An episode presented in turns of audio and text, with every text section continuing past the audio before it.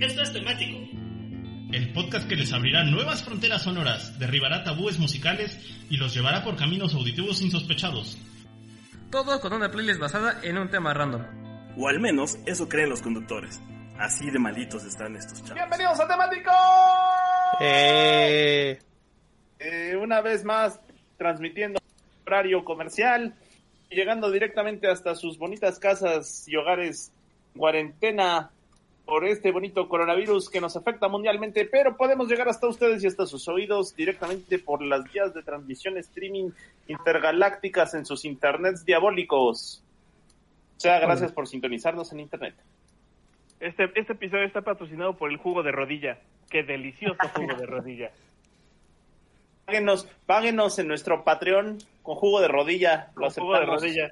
Sí. Acepta- aceptamos jugo de rodilla, este, eh, coronavirus, eh, las monedas estas digitales, Bitcoin y Criptomonedas. Dogecoin. Se llaman criptomonedas, abuelo. los nuestros topilines, digitales. Boomers se llaman criptomonedas.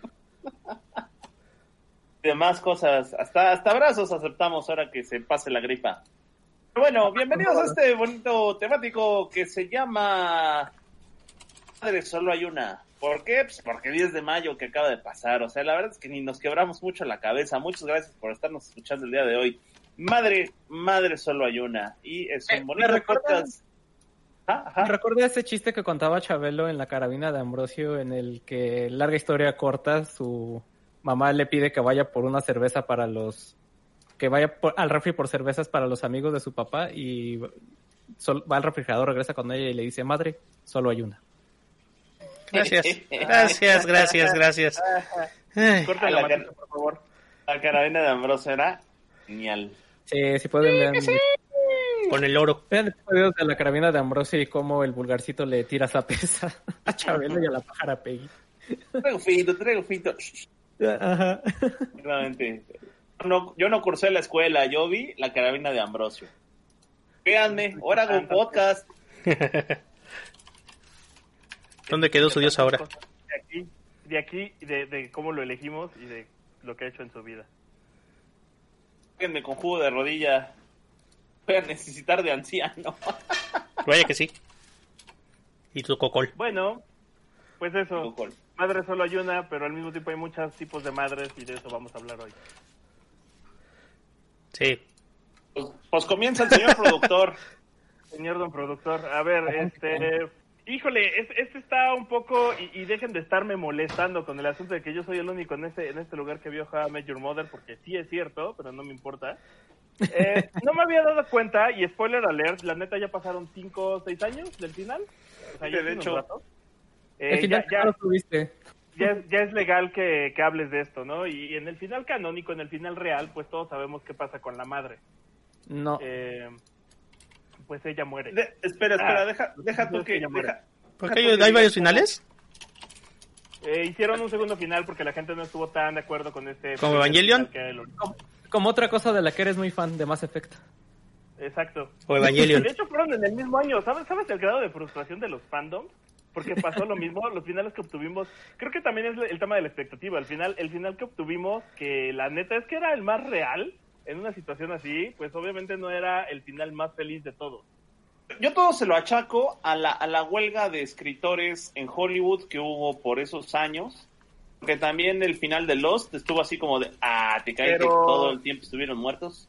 Pero Sí. la huelga de escritores fue, fue dos años antes, eh, porque Ah. de hecho en el episodio, en el un episodio llamado The Robin, que es cuando eh, Barney se le declara a Robin y es cuando empieza todo este tema de que se van a casar, ese es el final medio de semitemporada porque vino la huelga de escritores, eso pasó dos años antes. Y además el final estaba escrito desde que inició la serie, o sea, desde el principio de la serie ellos sabían que en qué iba a terminar este asunto. Robin se casa con Barney. Y luego se divorcian. Y es toda una temporada fallida que nunca debió de haber existido. Lol. Sí, ¿por Pues, eso? O sea, o sea en, en, en, en, en realidad Robin sí se debió haber quedado casada con Barney y ahí debió haber acabado el pedo, ¿no? O, o tal vez no, pero no te hubieras dedicado temporada y media en construir a esos personajes de ese lado. Pero ese no es el punto de todo esto. Vamos a regresar al punto. El punto es que justo hay un episodio llamado Farhampton que es de la temporada 8. Es el primer episodio de la temporada 8 cuando eh, Ted se vuelve a encontrar con Victoria y al final la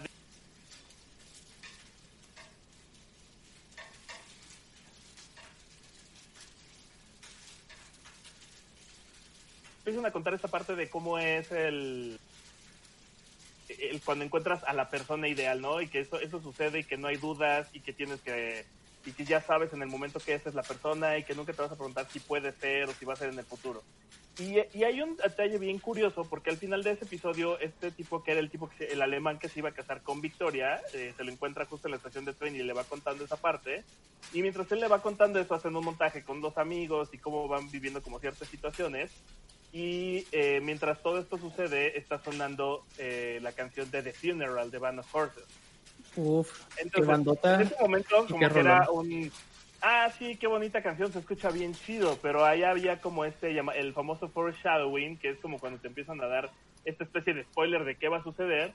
Y es la primera vez que ya se empieza a hablar del momento en el que va a conocer a quien va a ser la madre. La primera canción que suena es The Funeral, que habla de alguien que se fue, de alguien que partió y que no vas a volver a ver nunca.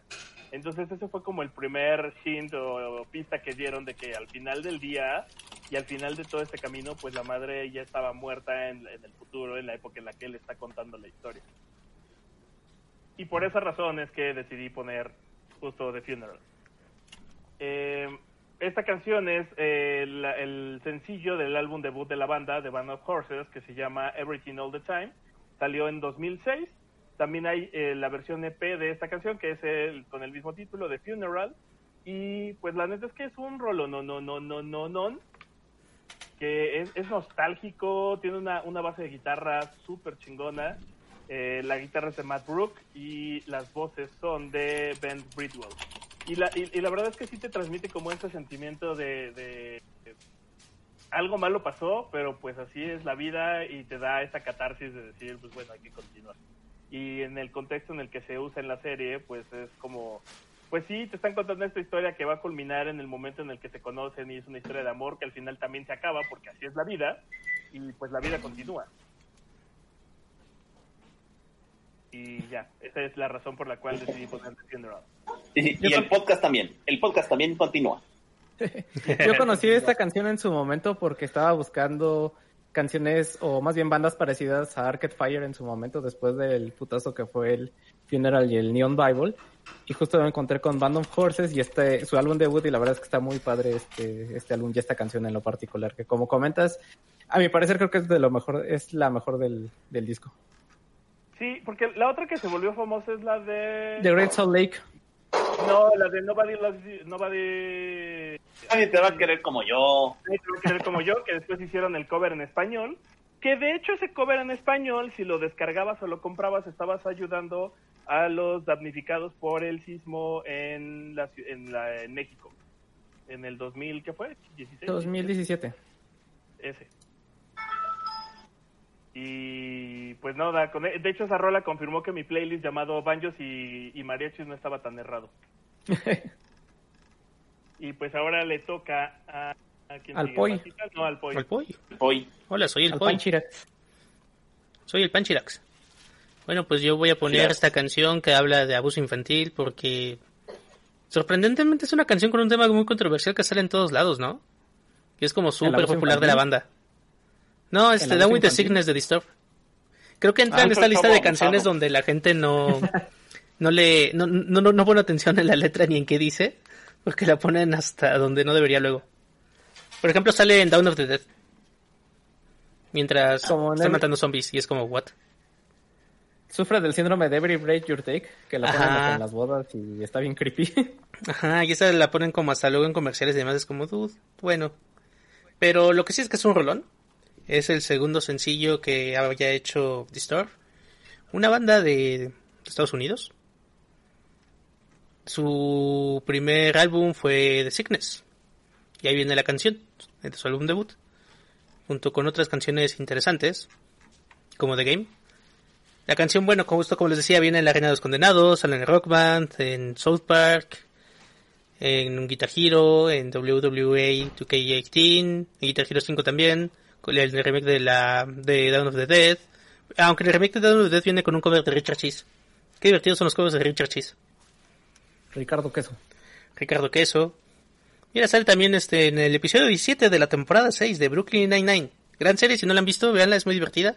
Uf. Una de las mejores series cómicas que hay. Sí, sí, lo es de mis, mis sitcom favoritas, me atrevería a decir. Sí, fíjate que estoy dándole continuidad a Community y pues también va por ahí de tan buena calidad. Son seis temporadas los que están en Netflix. Creo que ahorita están transmitiendo las siete, pero ya son las que está haciendo NBC. Sí. Sí, sí, sí. Entonces, si pueden ver Brooklyn Nine-Nine. Y hablando de Star, bueno, pues son de Chicago, se formaron en el 94, ya, ya tienen, ya tienen un rato, chavos. Ya, ya tienen más de 20 años, tienen 26 años ahí. Es bastante, ¿no? Ya estás, ya estás viejo, güey. Aunque tuvieron un Sí. hiatus del 2011 al 2015. En activo porque pues esos cuates, lo que sea de cada quien, a lo, quizás no fueron la banda de New Metal que más brilló de todas, pero también su propuesta no era tan mala o tan desperdiciable, no era No, tan no. No, creo que tienen, tienen varios sencillos buenos. Tienen, tienen este, varias cosas poderosas. Creo que lo que tal vez es un poquito raro de, de esta banda de, de Disturbed es que se quedan mucho en su sonido cliché, ¿no? No hay como una evolución musical y luego de vez en cuando sacan algún cover que algunos están buenos, otros no. Por ejemplo, Shout se me hace un gran cover con ellos. No Tienen así un- Sound of Silence. de- Ajá, Sound of Silence era el que iba a comentar. Sound of Silence Sound of no, Silence es un muy buen cover. no se me hace tan buen cover como Shout. Para el, para el estilo que hacen.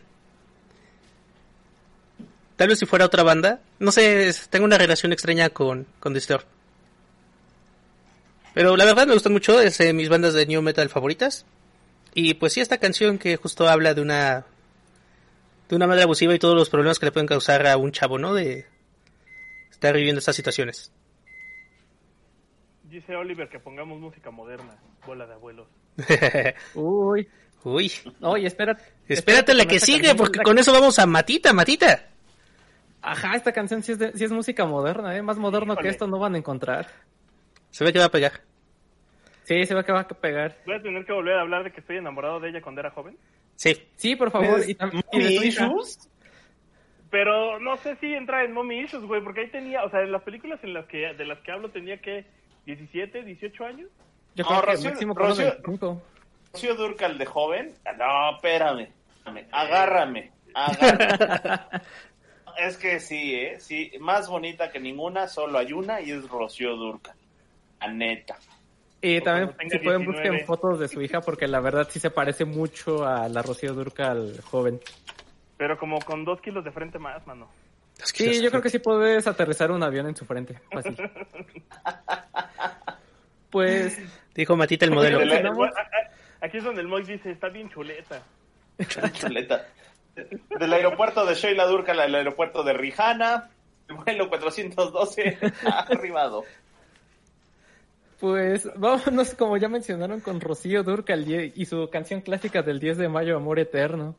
Que, pues, como ya muchos sabrán, es originalmente compuesta por Alberto Aguilera, también conocido como el Juan Gabriel, que hace poco salió en un video hablando del, del COVID-19 y que había decidido regresar porque pues ya no tenía dinero y ahora quería dinero para apoyar a los fans. Pero está el Sí. chisme de que no es, ¿no? De que no es el que dice que es. Sí, está medio raro. Según yo es como el, el capítulo de Los Simpsons donde sale Michael Jackson, que se encuentran en el... que se encuentra Homero en el hospital psiquiátrico. Es algo así. Ese Juan Gabriel es más o menos el equivalente a ese Michael Jackson.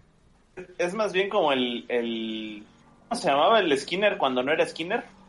Ah, Armando sí, también. Armando Archundia. Armando. Barreda. sí. Barreda, ¿no? ¿Era Barreda? Barreda.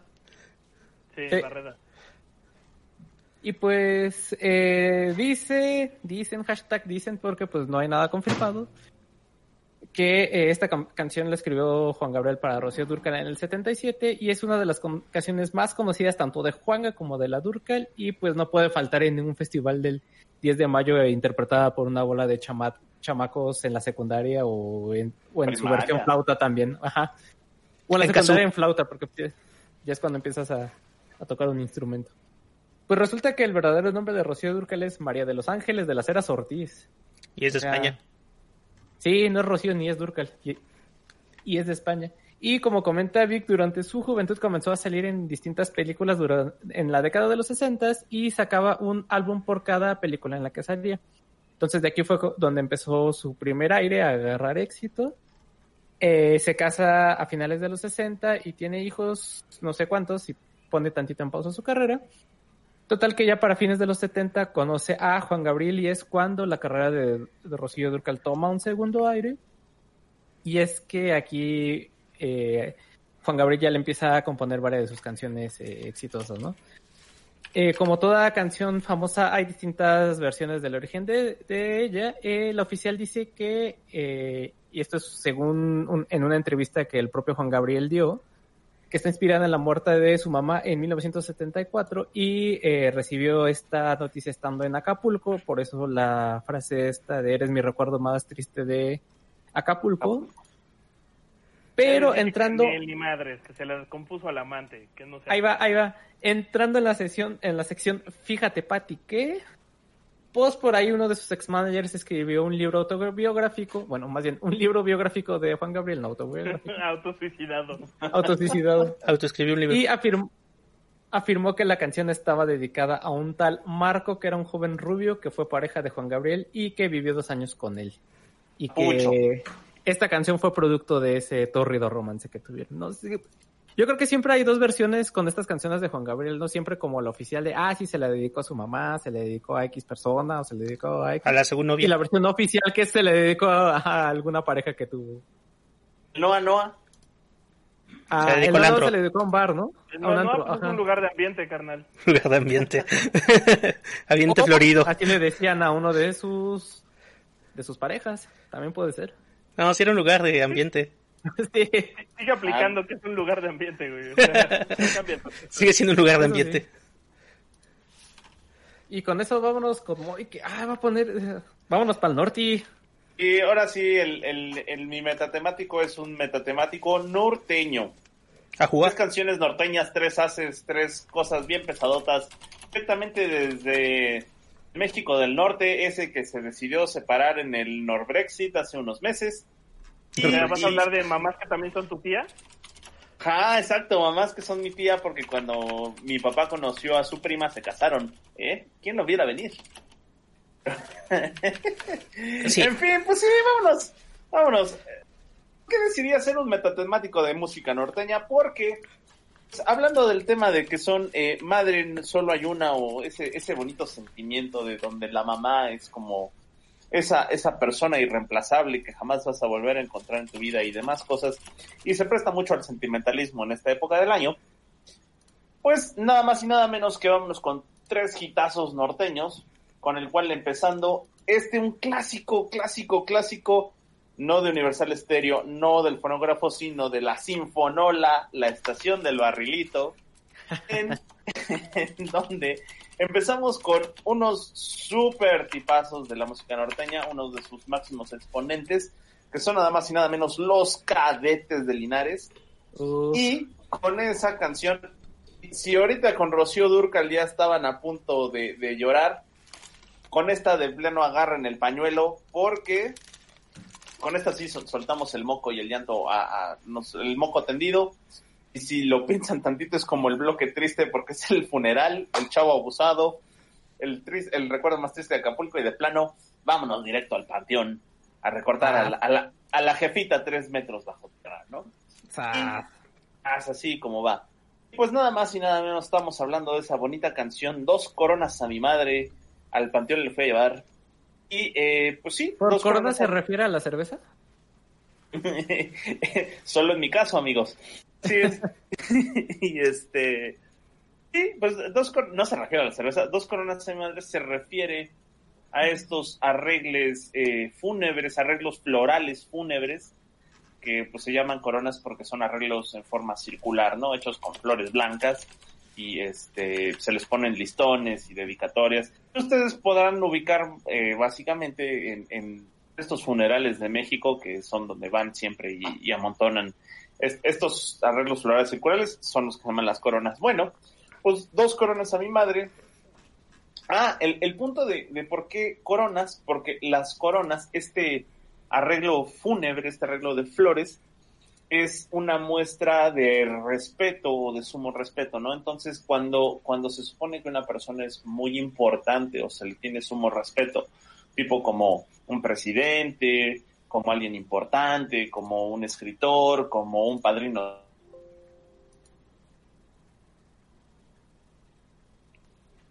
Entonces fue Mike. importancia en la vida de las personas, pues es eh, el motivo por el que se le manda a hacer una corona, ¿no? Cuando una persona importante muere, eh, con seña de respeto, se le hace este arregle floral.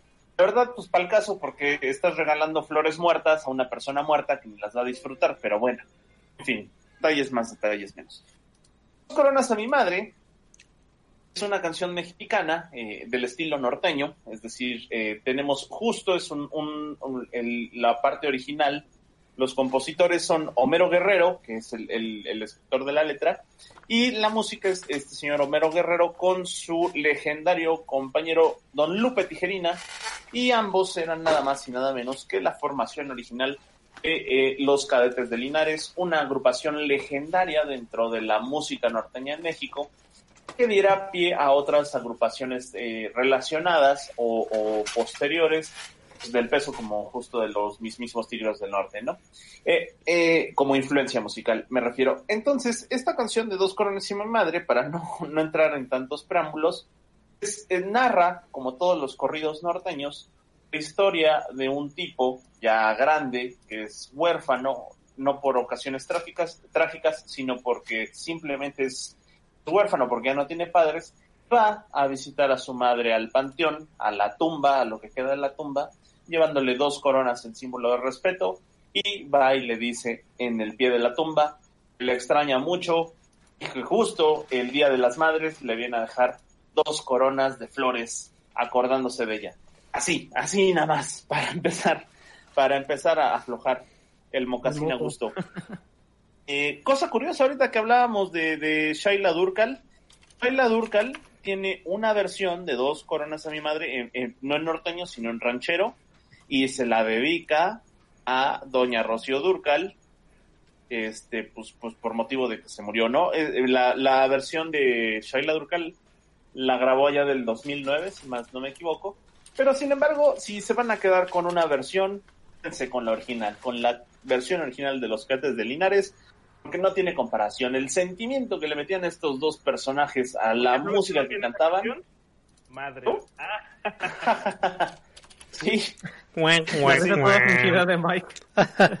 Ay, qué gracioso, Víctor. Qué Ay, gracioso. Gracias por intervenir. ay. Ade- a- además de esto, además de esto, eh, eh, ya habíamos dicho que siempre ponemos como la canción por alguna anécdota personal o algo así. Sí tengo una anécdota personal con esta canción, porque resulta que hace un par de años, eh, pues se murió una tía y entonces fui al, al panteón, al panteón ¿La de Perico? Dolores. Y la del Perico. Este, y estaba yo esperando a que saliera del crematorio, mi tía, estaban dando su calentadita. Este, entonces, resulta que hay varios, hay varios como tríos norteños y este, pues, sabes, ¿no? Diciendo, ay, le canto la canción y todo. Muy tristemente, no se sabían dos coronas a mi madre. Qué decepción, de veras, qué decepción. Así no se puede llorar a gusto en el panteón, mano. Si no se saben. Ponles una estrella, mano. Ajá. Pésimo servicio. Pésimo servicio, un bolillo. Entonces, bueno, pues ahí está. Pues sí, la neta es que Dos Coronas de mi Madre es una de las canciones norteñas más chéveres de toda la historia. Sobre todo si se van a poner briagos, si se van a poner a llorar sobre una mesa en el rincón, pues háganlo con gusto, llorándole a las mamás que ya no están en este plano terrenal. Y estos son los cadetes de Linares con Dos Coronas a mi Madre. Y vámonos con otro clásico de señoras. otro, otro clásico de señoras. Y pues vámonos con el señor productor y este clásico que tiene para ustedes. Oh. Miren, yo les voy a decir la neta, no tengo idea, de verdad no tengo idea de por qué esta rola es súper, de- o sea, es como, si ustedes se ponen a buscar rolas para dedicar a tu mamá, sale esta, esta canción en la lista. Y, y aún todavía no me lo explico, pero sí es muy, es, es como el señora, señora, pero versión gallega. Mocedades. Sí, estoy, estoy hablando de Eres tú de Mocedades. Esta canción es un sencillo que salió en marzo del 73 por el grupo español Mocedades. La neta no me voy a clavar en hablar de los miembros de Mocedades porque es estos, estos güeyes son como la estudiantina, o sea, hay como 30 cabrones, ya han rotado cinco veces, se han separado dos, ya han formado como siete, ocho bandas distintas. Parece un grupo de ska. Sí, parece un grupo de ska. es un poco difícil seguirles la, la, vuelta. De ahí, la verdad es que lo único que hay que mencionar es que la separación más famosa fue los que se llamaban tal cual eh, el ensamble, si era el ensamble, ¿no? ¿O era la agrupación? ¿Ensamble? Grupo agrupación. ¿Otra vez vamos a hablar de grupo ensamble? Es grupo, es ensamble, chingada madre, ya saben que me pone de malas eso. no, no, no, o sea, Real Mocedades... Dijera que se separaron dos miembros de Mocedades y formaron Pimpinela. No es cierto, pues es la, la, primera la primer, Pero sí, eh, te la podría creer, ¿eh? composición de Mocedades tuvo nueve miembros distintos y de ahí han tenido siete, ocho, doce configuraciones distintas. Ah, y la que les decía se llamaba el consorcio.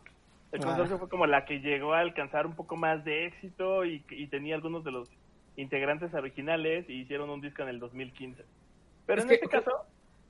justo estaba viendo que, por ejemplo, del periodo del 73 al 84 es como la época dorada de Mocedades. Tan así que a la formación de ese entonces se le conoce como los seis históricos, ahí nomás para que topes. no, pues es que, güey, si han tenido 12 configuraciones distintas ni siquiera la banda de limón, güey, ni la auténtica. Pero ese es el equivalente al Sinister Six de Mocedades, yo creo. Sinister Six. De, hecho, yo creo que ese Sinister Six al que te refieres son los que formaron el consorcio. Ah, yo creo. Un poco de, de datos de esta canción, pues más allá de la letra, la verdad es que es una letra muy melosa que habla de eres tú la, la, persona que me ilumina, mi luz, mi agua, mi todo. Entonces, tanto puede aplicar como para la canción que le dedicas a tu mamá, como a tu novia, a tu novio, a tu hijo. O sea, la realidad es que la canción es bastante plana, honestamente, eh, para los estándares a los que estamos acostumbrados eh, en ese tipo de rolas. Que señora, señora va por la misma línea, la neta. O sea, creo que por eso tienen estas similitudes. Sin embargo, esta rola se podría considerar como. Eh, esta rola sufrió, sufrió algo de lo que ahora llamamos. Le hicieron un José José porque la canción participó en el Festival de Eurovisión del 73 y se quedó a nada de ganar y no ganó y les ganaron otros güeyes de eh, Luxemburgo. Y luego, por el, aniversario de los 50 años de este festival, hicieron una encuesta y de esa encuesta salieron 14 rolas, las 14 mejores canciones de las finales de la Eurovisión. Y al final también se quedaron a mitad de la carrera porque les ganó eh, ABBA. Ay, cómo no. no bueno, es, que, tú, no, espérate, es que ABBA, tú, o sea, Víctor, Víctor. Sí, sí, no hay que mucho que Es como ganar la Jordan, man. De, hecho, les ganó Waterloo y Cyrek no seas un cretino, no estoy a favor de que ganara Mocedades, obviamente estoy a favor de que ganara ABBA. Eh, sin embargo, y, el dato curioso de todo esto es que en la televisión neerlandesa hicieron esta, este, este, esta misma votación y ahí sí ganó el primer lugar. Y, y 30 años antes, el juez que venía de esa zona fue uno de los que les dio la mayor puntuación también a los de Mocedades para que ganaran. O sea, aparentemente en, en, los Países Bajos son como un hitazo. Eh, otro dato curioso de ellos es que tanto esta rola como el himno de la alegría en la versión de Miguel Ríos son las únicas canciones españolas cantadas en español que han llegado a estar dentro del top de los gringos. Eh, Acereje no cuenta porque Acereje, sí hizo una versión donde modificaron la, el, idioma. ¿Y la Macarena? Este, sí, la cantan en inglés. Sí, yo creo que la Macarena... También la Macarena tiene una versión en inglés. Sí, justo. O sea, eh, eh, la Macarena, Acereje, el himno de la alegría y esta y esta de Eres tú, sí están dentro de las canciones españolas que han logrado ser parte de los tops en Estados Unidos, pero solo el himno de la alegría y Eres tú se mantuvieron en el idioma original, las otras sí tuvieron que hacer versiones localizadas. Como con cada... Sí, en el video, en la de la Macarena salen unas morras bailando en la versión en inglés y salen los estos dos güeyes de, los del río ahí cantando. Y, y, yo podría definir que ese es el momento en el que nació el twerking. ¿La Macarena? Es probable. No, el, el, el, el, twerking nació en los ochentas, mano. Hay pruebas de eso. Mike estuvo ahí. Las pruebas. Mike tiene otros datos. Eso, también lo creo. Fuente, créeme. Yo estuve ahí. Último dato curioso, eh, en la serie de Prison Break hay un, un, personaje que dentro de la cárcel está cantando esta canción. Órale. Ajá. Sí, sí, sí, es de esas canciones que no esperas que sean tan populares, tan grandes, aunque sí lo son y ahí están y nunca las tomas en cuenta porque te digo, es un poco plana. En México obviamente fue top 1 en, esas, en los Y sigue siendo, sigue estando en el corazón de todas las madres mexicanas. Yo no sé de qué hablas. Y, y no, no tiene como un cover ahí con, con Pedrito Fernández o algo así, porque me suena que te- tiene todo el corte, ¿eh? Ah, seguramente. Ah, De hecho, hay varias reversiones porque, pues, en tantos años y con tanto cabrón que ha pasado por esa banda, eh, sí han hecho distintas versiones. Seguramente hay una con Alejandro Fernández, pero ahí vi una con eh, otro cantante español y con Malú. Y también hicieron, obviamente, con La Oreja de Van Gogh y con esta vocalista. O sea, es como lo típico. Eh, eh, ¿no, es, no, es, no, es, ¿No la cantaba también Camilo Sesto? No te sa- esa sí no encontré nada. La, ah, la, la versión que la versión como la más actual o la última que salió es con eh, Napoleón. Igual, sí, algo por ahí por el estilo. En paz No hay descanse mucha no hay, no hay diferencia entre uno y el otro, no hay mucha diferencia. Curiosamente, también aparece en aquella legendaria foto donde están José José, Juan Gabriel, Rocío Durcal, alguno de esos dos. Todos Es Napoleón el que sale, según yo. El grupo de la muerte, la vieja guardia. Los peces del infierno, ajá. Ese es el infierno. ¿Quién sabe qué es la herencia? Chabelo Está, está entre Chabelo y la, y, y la reina de Inglaterra, mano. Todavía y Silvia Pinal. No me descarten Ay, a Silvia Pinal. Ya hasta se cambió la cadera. es reemplazable como, como Barbie. Así. Pues No, yo piezas ¿Recuerdan, nuevas. ¿se acu- ¿Recuerdan cuando ABBA tenía una versión en grupo eh, penil? Se llamaba. Sí, Abatins. Y no triunfó, se hubieran llamado Avita. Y sí pegaban, mano. Ah, bueno, los Pero- pero 18, ahí sí- pero sí era el diminutivo de... Fue por medio de, con- de concurso, ¿no? O sea, hicieron algo así como Operación Triunfo para elegir a los nuevos miembros de ABBA y luego los promocionaron como la nueva generación de ABBA. Esa misma fórmula, sucia fórmula, la aplicara Timbiriche para hacer los nuevos Timbiriche. Pues así Creo- nació Lemongrass, ¿no? Lemongrass es manejado por Ari Boroboy y, y la idea era hacer como el próximo OV7. Todo es sucio dinero, sucio, sucio dinero. Sucio, Bueno. asqueroso dinero, por favor, dennos dinero. Dinero. Hablan- ya- y hablando de gente que le gusta el sucio, sucio dinero, vamos a hablar de Roger Waters. Rogelio Aguas. Uy, Sí, ¿eh? Porque este es un rolón de la pared. Y está en el segmento de Madres Sobreprotectoras, porque justo la canción habla de cómo... ¿Cómo se llama el... el protagonista de The Wall? Pink. Pink, sí, Oye. justo. Pink está con su mamá y su mamá le ayuda como a aislarse del mundo y a construir la pared.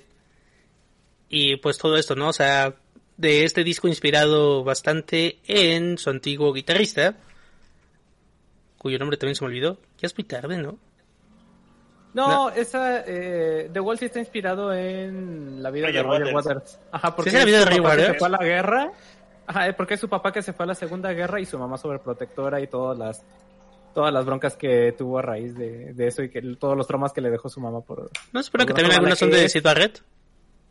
Ah, Sid Barrett No, es eh. la Shine, Your Cra- Shine on Your Crazy Diamond. Ah, el de todo el Wish You Were Here. Ah, Todo cierto, Wish cierto, cierto. Tienen toda la razón. Y bueno, pues sí, Pink Floyd, una bandota que empezó por ahí del 65 en Inglaterra, que nos trajo mucha música moderna, como nos piden ahora. Y pues padres del progresivo, hasta cierto grado, ¿no? Y de rock psicodélico. Sí. Y pues The Wall, Esa, esa transición. The Wall que siempre lo pueden disfrutar en forma de video musical, en forma de super espectáculo, en forma de Roger Waters haciéndolo una y otra vez hasta que ya no pueda, supongo. Hasta que se muera, yo creo.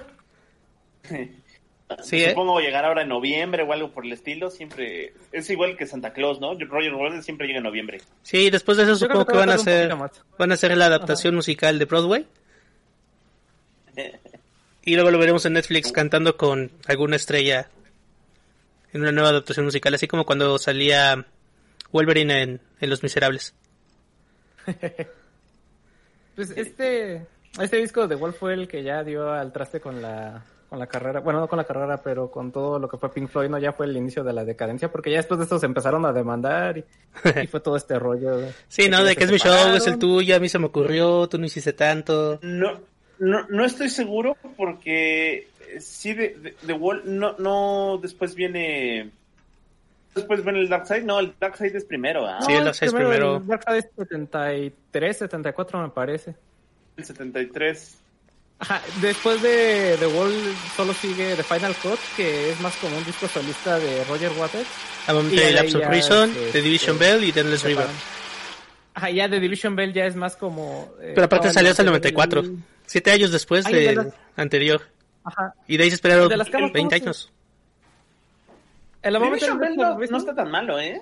No, no está malo, pero justo era lo que iba a comentar que a Momentary Lapse of Reason y Division Bell ya son más una ya son con eh, David Gilmour, eh, Nick Mason y eh, Richard Wright. O sea, Sin ya Roger- sin Roger Waters. Sin, sin Roger Waters. Floyd sin ajá. Waters. Ajá, Exacto. Sin, sin Waters. Pero bueno, ¿qué le debemos a The Wall y a su gira? Un showzazo con una pared que se arma y marionetas gigantes y proyecciones Ya sobre la pared. Sí, sí, sí. De hecho, pues a- a- también creo que de ahí viene mucho del gran show del Stadium Rock que se dio en los 80. De hacer como todo este tipo de espectáculos que ahorita ya son pues más o menos comunes, ¿no? Y hasta a veces esperados en alguna en algunas bandas. Por ejemplo, Metallica hace mucho esta este gag de que de que este se empieza a fallar el escenario y se empiezan a romper cosas cuando tocan en Justice for All, ¿no? Pero viene parte de estos teatricos que hacía Pink Floyd. Y pues Sí, muchas, justo- muchas bandas.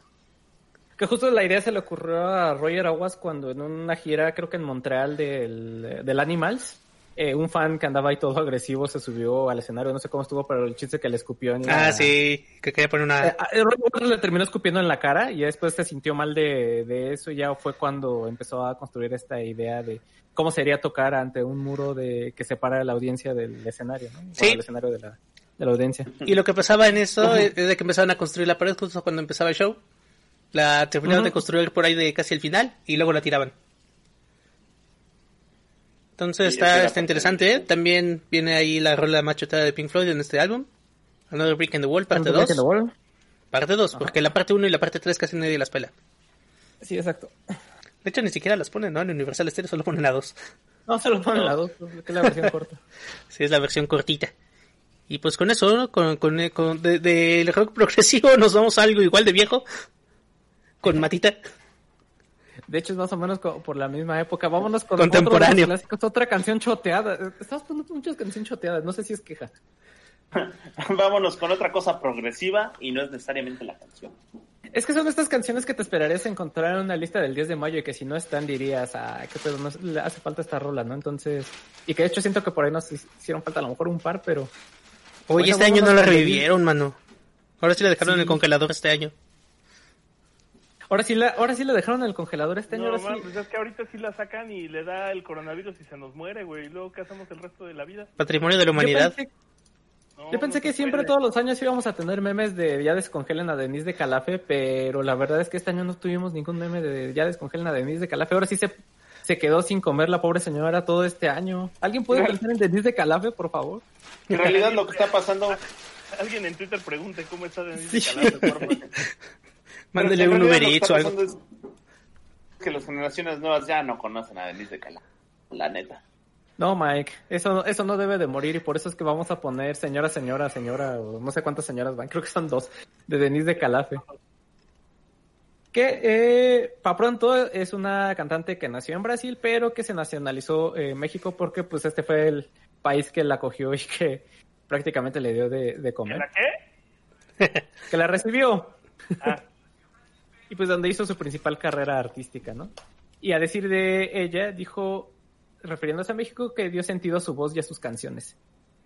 Eh, ella llegó en el 72 y eh, fue a Marco Antonio Muñiz y Roberto Carlos las apadri- la apadrinaron y también este Roberto, eh, Roberto, Paulo Coelho también es como su padrino eh, artístico. ah, no, ¿El escritor? Sí, ¿En serio? sí, ahí nomás para que topes. Y a ver. Mike, ¿tú qué has logrado? No, pues hoy, hoy aprendí a amarrarme los zapatos. Ya se te volvió. Pablo Coelho. Sí. Pues resulta que Denise de Calafe se dio a conocer en el 69 con el Festival Mundial de la Canción Latina, que es este festival que se hizo a finales de los 60 para hacer el equivalente a Eurovisión en América Latina. Y que fue el festival que en el 71-72 eh, perdería a José José con el Los Triste. pinches robaron. los Ajá, que fue robaron. el robo y que después se convertiría en el Festival OTI de la canción y que ahorita ya está extinto actualmente. Eh, sí, exacto, como José José, exacto. Total que eh, quedó en segundo lugar con su tema El amor, cosa tan rara que la verdad yo no lo he escuchado, solo le conozco señora señora. Y fue en, en 1982 que compuso esta canción en honor a su jefecita, y a la fecha pues es su canción más famosa, ¿no? Y la que le da de comer todos los años excepto este, porque pues con todo lo, el tema de, de cancelación de eventos a raíz del coronavirus, pues se tuvieron que cancelar todos los festivales del 10 de mayo. Sí. Lo más gracioso es que una, es- esta es una historia real, ¿eh? Real. Eh, la, la señora esta de vive en esta isla desierta que se llama, ¿qué? Este, Es- Xcaret, ¿no? ¿Cómo? No, vi en ¿Cómo? Holbox. Holbox, Holbox. Vive ahí en Holbox. Tiene una panadería. Eh, ella, ella tiene una panadería en su casa y ella atiende, ella te atiende. Eh, Piensa así. Y, y, y, y si tú le haces la plática es muy atenta, es muy amable y todo el pedo. Pero si le preguntas de esta canción, Te saca. te dice, y si te dice, no, ¿sabes qué? Todo el mundo me pregunta eso, ya estoy harta. Por favor, cambiemos de tema. Sí, sí es un tema que sí le enoja, ¿eh? Te dice, sal o- de mi panadería, pero sal de, De mi mi panadería. panadería. Ajá. Y saca la ¿Dónde voy a ir de vacaciones? Ajá. Y neta, o sea, neta es una señora que vive muy feliz en su isla. Pero sí, es, es- se ve que es un tema que ya, ya le chotea la vida, ¿eh? Meme No, de ya es estoy real, harto. es. Gatito.jpg. Pues mira, sí. co- eh, complementando tu comentario, ella ha dicho ya en innumerables, innumerables ocasiones que este tema eh, lo compuso para su mamá, pero que nunca imaginó que se iba a convertir en un himno del 10 de mayo, ¿no? Y que eh, está chistoso porque cuenta que eh, se le ocurrió la canción después de una canción, una canción, una junta o una reunión con gente de la ONU, de las Naciones Unidas, y que de repente se empezó a sentir nostálgica y empezó a extrañar a su mamá y que de ahí empezó la inspiración para la, la canción, ¿no? Eh, que, porque pues su mamá, ella residía en, aquí en México y, pues, su mamá estaba en Brasil. Y, la misma Denise cuenta que eh, luego, después de su reunión vio un libro que decía solo para emergencias, la cual contenía una receta para hacer un pavo relleno y que después de cocinar ese pavo relleno fue que se puso a escribir la, la canción en su piano. Ok. Sí, como que el- esta nota la saqué de una entrevista que, que está en Milenio. No sé si los de Milenio hicieron la entrevista, pero se me hizo raro la relación entre que preparó un, un pavo relleno y después compuso la canción de Señora Señora. ¿Qué historia? Ah, preparé un pavo relleno y con, escribí una canción súper popular. Cualquier cosa. ¿Y tú? Y mientras lo rellenaba me acordé de mi madre. Y sí, como comenta Moik, eh, actualmente está en Holbox ahí con su panadería llamada Señora Señora. No, no es cierto. Ah, no, ya sería como de no mames, se llama señora, señora y no quiere hablar de la, de la rola. O que tuviera algo así como la Señora Señora Concha o... A, a ti con mi vida. Ajá. Y bueno, con esta canción, vámonos otra vez al norte. Norti, pues ya, ya pasamos como el, ahora sí que los tragos de amargo licor. Y ahora vámonos con lo las que canciones. ahí. Vamos, vamos, vamos con las canciones bonitas del Día de las Madres y empezando todas las canciones bonitas, pues empezamos con esta canción bonita de norteños. Es, es, en realidad de todas las canciones bonitas de norteños una de las eh, menos conocidas. Es justo Mil Flores de Mayo. Es menos conocida porque la gente a la que le gustaba esta canción ya se nos está muriendo, ¿verdad? Pero eh, Mil Flores de Mayo es, es una bonita canción para dedicar el Día de las Madres interpretada y tocada nada menos y nada más que por don Ramón, don Ramón Ayala y sus bravos del Bravo norte. del norte. Sí, ¿no? Los, sí, los bravos del norte. Y, y, pues no hay mucho que adentrarnos en la historia de esta canción, es simplemente una bonita canción escrita para la, la ocasión, Día de las Madres, y por eso pues nos relata, eh, al, eh, haciendo contraste con la canción anterior que era de los cadetes de Linares, esto sí nos contrata, eh, perdón, nos relata la historia de, de, un, de un tipo, igual ya también ya grande, ya crecido, hecho y derecho, que eh, se toma el tiempo de ir a visitar a su madre el Día de las Madres y le lleva justo un, un ramo de flores, que le dice que pues, ser tremendo señorón, la señora madre, merece las mil flores de mayo, ¿no? Y pues eso, no hay mucho más que adentrarnos, ya saben.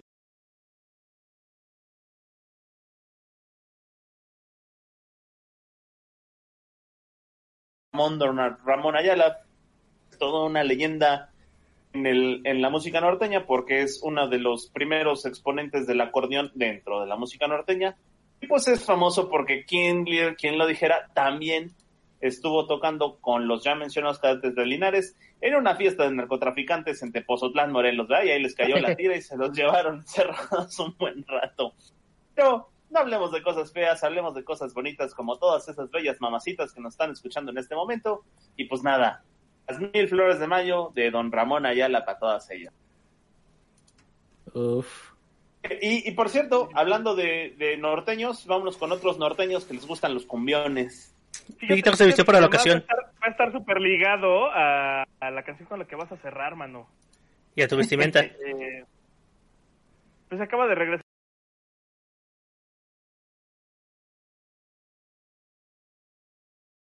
Pues acaba de regresar Víctor de prepa, porque Víctor de prepa nunca se ha ido, carnales. Dicen que ese eh, fondo que tiene Cyrax de Igloo le quedaría mejor a Víctor. Sí, la verdad es que sí. Lo puse en honor suyo para que se sintiera entendido, acompañado. Ah, sí, sí, sí.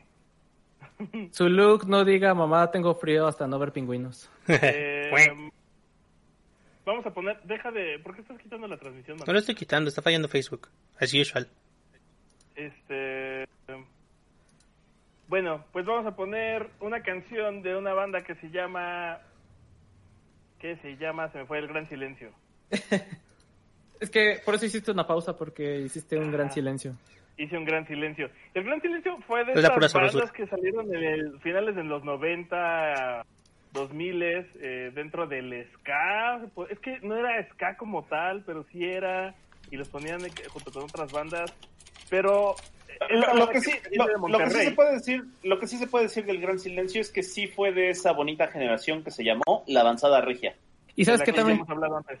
sabes qué también se puede decir del gran silencio? Que es la pura sabrosura. Es la pura sabrosura. Es la pura sabrosura. yesca. Pues bueno, cuando, cuando hablamos de, de, de- del movimiento de la avanzada regia y de, y de la cumbia colombiana, eh, llegamos a tocar el tema del Gran Silencio, que fue uno de sus grandes exponentes. Y de hecho, Sí. eh, justo eh, la rola que vamos a poner, que es Círculo de Amor, se desprende del segundo disco, que realmente es el tercer álbum, porque resulta que el primero... eh, Estos güeyes eran tan, tan, tan indie que estaban realizando su primer disco con una mezcladora Tascam y se les chingó y no pudieron terminarlo y ahí se quedó abandonado y luego lanzaron el que conocemos como el primer disco, que es donde viene la de la, la- la canción más famosa del Gran Silencio. Chuntar Style. Eh, no, porque Chuntar Style es del segundo disco, es de, justo es del Chuntar Radio Poder del que vamos a hablar. La que la de Duerme Soñando es el primer sencillo que se hizo gran- Acariciando. La vida, Exacto. la vida, la vida. E- esa canción justo viene en el, prim- en el primer segundo disco, que es del 96, y luego sale Chuntaro Radio Poder, que es a finales del 2000, en donde se incluye... eh, Chuntar Style. Chuntar Style y se incluye Eh. Círculo de Poder. Eh, hacen colaboraciones, por ejemplo, con Celso Piña en el Barrio Bravo, eh, gracias a este Control Machete, que ya hemos dicho que básicamente la avanzada requia fue patrocinada por los de Control Machete. Sin ellos no habría nada- mucho de eso. Y como dato curioso del primer disco, el primer disco fue producido por la misma disquera y en el mismo estudio donde grababan los Tigres del Norte. Emi. Eh, tómela. Arre. Y cuando lanzan este segundo disco, que es el Chuntaro Radio Poder, cambian de estilo, eh, como que empiezan a mezclar muchos estilos, porque justo Cír- Círculo de Amor es como una balada en el tono del ska, pero bastante melosa, pero bastante de- del reflejo de los barrios bajos y de esta, eh, pues de este como rito de alabar a las madres y a las, y a las abuelitas y a la Virgen. Ahí les va. toda Es- esta onda. Ese, ese- ese es un punto bien importante porque ahí les va. eh, este de Círculo de Amor está basado en los acordes Del Círculo de Sol. del Círculo del Sol. Es como de las cosas más básicas que te aprendes cuando estás este, Cuando empezando a tocar tocar guitarra. Y, y mucho de esta banda, o sea, de la banda eh, clase social media baja, eh, usualmente saben dónde aprenden a tocar instrumentos musicales, la iglesia. Entonces, o hacen estudiantinas o hacen grupos eh, como para amenizar la misa, o, o- Ajá. o grupos estudiantiles. No necesariamente son estudiantinas, pero sí son grupos musicales estudiantiles. Es en la iglesia donde Rondallas, les enseñan-. Es que la rondalla es otro estilo también, pero sí, sí, Pero- sí, viene totalmente Viene de por ahí. Ajá. por ahí y al- a, los chavos para que justo no caigan en los vicios, la perdición y los deseos del don diablo, Satanás, les enseñan eh, a tocar eh, música, eh, música, ¿cómo decirlo? Por- no es clásica, pero tampoco es como... Es, es música muy básica, ¿saben? Es las guitarras... Sí, música popular. Y eh, de lo Y que siempre Ajá, para, con finalidades que sea de alabanza. Y esta parte del Círculo de Sol es la estructura musical de muchas canciones por el estilo. Y eh, lo que podemos escuchar ahorita en Círculo de Amor, que es el Círculo de Sol, está muy relacionado a una alabanza a la Virgen de Guadalupe. Es, es real, es real. Eh, no hace, no es, no es raro, no es, es sorpresa que eh, pues eh, el gran silencio lo haya cambiado de contexto y sea una canción de amor o una canción bonita, pero seguramente sí estoy seguro o, o todo indica que estos Pero cuates no, se- eh, está dedicada a las madres, de hecho. O sea, justo, justo el tema de la letra es que parece que habla de una canción de amor, pero te das cuenta hasta que hasta que ves el video, porque pasan dos cosas dentro del video. Uno es el como esta canción dedicada a la Virgen, incluso el mismo disco tiene en el arte eh, de cada lado de la grabadora a una, a una representación de la Virgen de Guadalupe, que además esa grabadora sí existe y, eh, y es de uno de, de Tony, de uno de los este, miembros de la banda. Y dentro de la canción cuando dice qué lindos ojos tiene mi, mi- mi santa, eh, se refieren a, a la madre de uno de ellos y está hablando de ella y de que un día no se le vaya a ir. O sea, justo habla hacia las mamacitas, a las jefitas. Las jefitas. Cafecitas. Eh, eh, tal cual tal cual es la canción de las jefitas. Y pues la neta es que Chunda de Radio Poder sí es ese momento en donde pasan pasan muchas cosas dentro de la avanzada regia porque es cuando empiezan a experimentar con, con los sonidos, empiezan a experimentar con, con la polka, la balada. Eh, durante ese año es cuando participan en el tributo José José con la canción de Lo que no fue no será. Y también participan en el homenaje a los Tigres del Norte con la canción América. Y también en ese año es como había dicho cuando hacen su participación en Barrio Bravo haciendo la canción de Cumbia Poder, el otro gran sencillo de Celso Piña. Eh, después de eso la verdad es que fue difícil recuperarse, como que el cambio que hicieron después de que los vendieron como parte de la movida del ska y la realidad es que no eran ska, le, le- le costó mucho a la gente decir, pues estos güeyes qué onda. Eh, y empezaron a hacer otras ondas y como que no pegaron más allá después de este disco en los 2000. Lo que de hecho le pasó a casi todas las bandas que se movieron por esas épocas. Sí, sí, sí, sí, carnal. Y pues eso, con, con- ya con, con esos datos pasamos con el, el POI que se nos afresó. ¿Es qué? No, no me ofreció, sí. La de amarra a tu jefa. Sí. Carnalito acaba de poner a gran silencio, hijo. Oye, esta rol es de Queen y dice amarra a tu jefa, mano. No sé si es fresa. Eh, Eh, para tu contexto es fresa. Si hubiera dejado la original que era de la Perfect Circle, si era super fresa, creo que esta sí es más, más rockerona. Y pues eso, Time Mother Down de Queen, original del, del Día de las Carreras, A Day of Races, lanzada en el moderno año de 1977. Uy, puro exitazo, estamos, pura música moderna, ¿eh? Sí, ¿eh? Eh, Pues es una rolota, tiene cover con Metallica. La compuso Brian May. Es de las rolas raras que luego compone Brian May.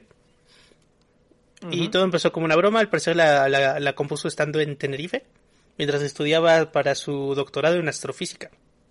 Ah, yo pensé que estaba en drogas. No, no sé si Brian May haga drogas. ¿Vieron que se cayó? Pero que está bien. Si estudias astro- astrofísica, yo creo que has de estar en drogas un buen rato. Igual y no las necesitas, ¿no? Justo era lo que iba a Igual y las comentar. necesitas mucho. Para dejar de entender el universo.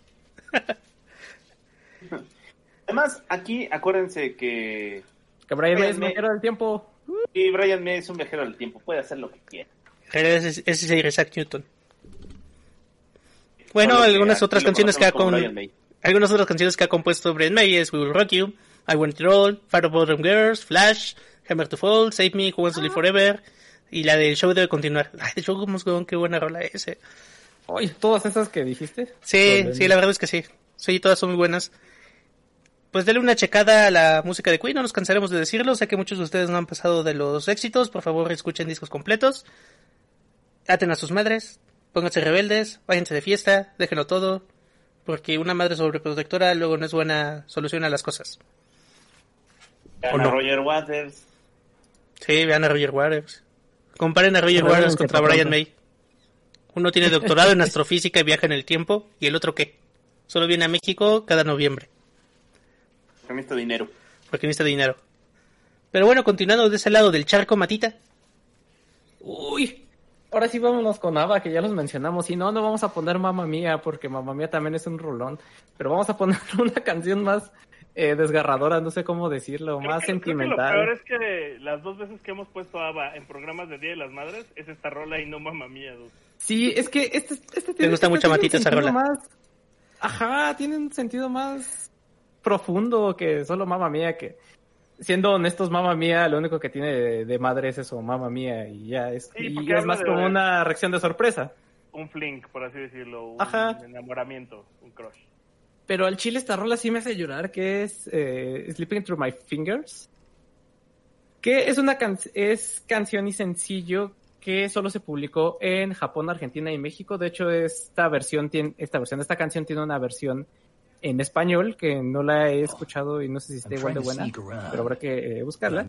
Y al, a la traducida al español se llama Escapando entre mis dedos, creo que así también se llama la, la versión en, en español. Eh, fue escrita por Bjorn y Benny, que son los dos este, integrantes masculinos de la banda que diré sus apellidos, pero la verdad se me complica mucho, entonces no sé, no, sé este, sueco.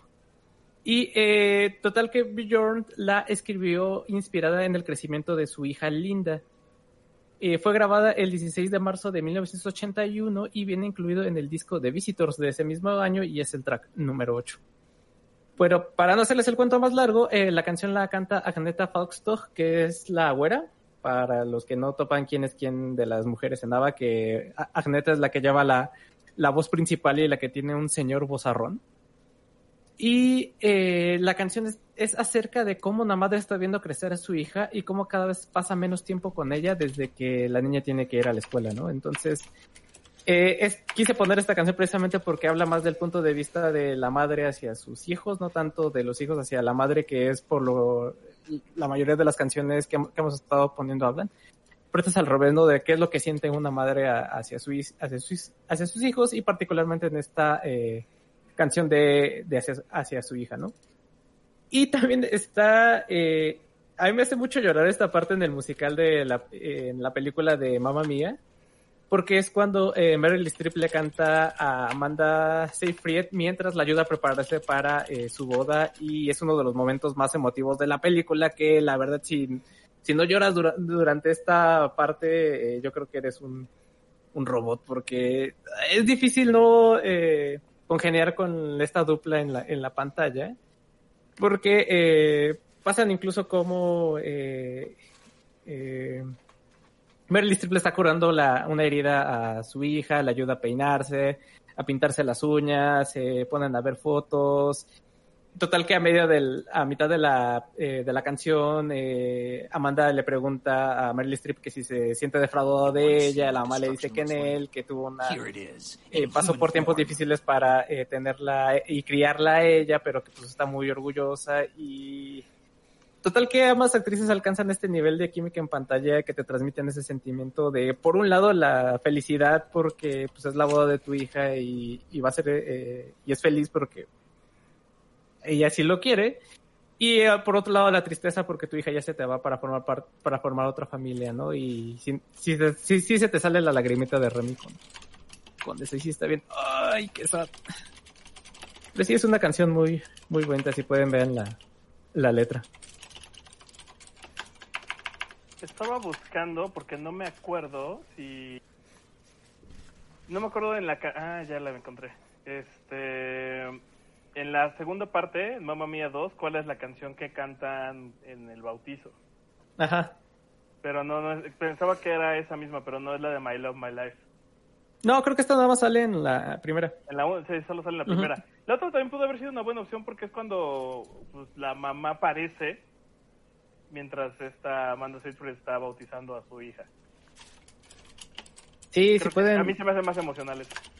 si pueden vean eh, Mamma Mía es una gran película, un gran musical con unas grandes canciones que son de este grupo de de ABBA, que es uno de los principales grupos de pop del, de la década pasada y que siguen siendo muy muy influyentes en la, en la actualidad. La Digo, en la década en la en el siglo pasado. No, es la década, Mike, es música moderna. Es Pura música música moderna. moderna. Sí, sí, claro. Y que no sé quién es. La verdad sí me gustaría ir a Suecia un día al museo de ABBA. De baba. Comer habas. A comer habas, ajá. Y pues Vale, vale. vámonos para cerrar el segmento. Vamos a cerrar el programa, ya. La última canción. Pues ya vamos a cerrar el, el changarro el día de hoy. No sin antes decirles, amigos queridos, que eh, nos visiten en, en facebook.com diagonal temático. Este, escúchenos en Spotify, ya estamos en Spotify, amigos. Busquen temático en la sección de podcast. Eh, bien, dónenos, dónenos dolarucos en el Patreon. Mandamos saludos, les hacemos, les invitamos unos tacos. Sí, sí, vamos a estar muy agradecidos si nos donan, nos donan unas cosas en el Patreon. Matita Cuando se levanta. Nos doblan, no. Cuando se levante la cuarentena, lo de los tacos, por favor. Sí. Matita necesita zapatos y un micrófono nuevo, entonces dónenos, dónenos dólares en el Patreon, porfa. Y pues sí, ya cerramos el, el programa, cerramos el, el- este bonita transmisión, pues con el, con justo, si estamos hablando de un metatemático de canciones para el Día de Madres Norteñas, no podemos hablar de nadie más y nada menos que los únicos, los incomparables, los irrepetibles, los jefes de jefes, los veros Tigers of the North, Uf. Tigres del Norte. Exactamente, con esta bonita canción a todas las mamás que se llama Madrecita falsa. Ah, no. ¿Eh? ¿Cuál? La tumba falsa. Tumba falsa. E- Ese hubiera entrado para madres mala onda. Eh, ya ven como si había canciones para males madronas. Ah, no, yo les dije que sí había, pero había, las que había, no había tantas y estaban, la mayoría estaban feas. Yeah, yeah, if you can hurry, yeah, go I can ahead. hurry it La quick. falsa es de las canciones más tristes que pueden existir. I need a you, bet. I need you. To, I need you to say crab battle for Yeah, durísimo. Pero nada más porque estábamos poniendo canciones bonitas. No, bueno, dos mi madre, no importa. O sí, depende. It. como if lo you're vean. Not, if you're not sure, there's a Fin. Pues vámonos con Madrecita Querida, que el título los puede engañar y ustedes pueden pensar que es una bonita canción del Día de las Madres. Ah, tiene jiribilla, y como todo lo que viene en el norte tiene jiribilla, es efectivamente una canción que nos narra la Bang, historia de un tipo al que lo, pues, lo ha tratado Uh, mal la vida amorosa. Podríamos presumir quizás que lo han abandonado, que quizás ya se divorciaron, que se fueron con alguien más y no le avisaron. Y pues técnicamente, técnicamente todo triste, solitario, aplastado, adormecido por la cruda realidad, pues va a llorar a los brazos de su madre, pidiéndole consuelo porque pues es, como siempre se espera, la única mujer que lo entiende en el mundo. Si le suena a norteño es porque es norteño, amigos. Así es. Eh, madrecita querida, madrecita dorada, eh, reza ahí por la canción. Mil perdones te pido. Si por esa traidora te dejé en el olvido. Tómala, pum, pum, pum, tres balazos para el cielo. Pensé que ibas a decir, pensé que ibas a decir madrecita querida, madrecita dorada, vamos al cine, pero tú pagas la entrada. Gracias. Qué lindo, qué gran hijo eres. Pues eso. Eh, nada más los pongo para cerrar porque son los Tigres del Norte, pero de que son historia- historias truculentas todas, ahí están, historias truculentas todas. Pum, pum, pum, tres balazos, los Tigres del Norte con Madrecita Querida, de un álbum, de un álbum específicamente grabado con puras canciones para el Día de las Madres, que se llama A ti Madrecita, que salió ya en 1985, pero que curiosamente tuviera una reedición 2015 con algunas regrabaciones, una remasterización de las canciones viejitas y un par de canciones nuevas. ¿Qué óvole, eh? Ahí A ti, madrecita. A ti, madrecita, dedicada a las madres y también a los luchadores pequeñitos como Aluche. Oh, qué y- bonito. qué bonito, ajá. Vámonos con esta bonita canción, cerramos este bonito podcast. Muchas gracias a todos los que nos sintonizaron en vivo. Cuando grabamos el podcast, sintonizamos en vivo y lo transmitimos en Facebook y lo transmitimos también por el canal de, ¿qué es el de Fritanga o por cuál? Ajá, por Twitch en fritanga.tv o fritanga TV, no me acuerdo cuál es el canal. Sintonícenos cada vez que, cada vez que vayamos a grabar, aquí vamos a estarle mandándole saludos, besos y canciones. Pues nada, nos solemos. Nos solemos luego. Hasta luego. Bye. Denos dinero. Bye. Los TQM. Denos dinero, porfa. Yo también, a veces. Bailele. Bye. Urr. Lucky Land Casino asking people what's the weirdest place you've gotten lucky? Lucky? In line at the deli, I guess? Aha, in my dentist's office.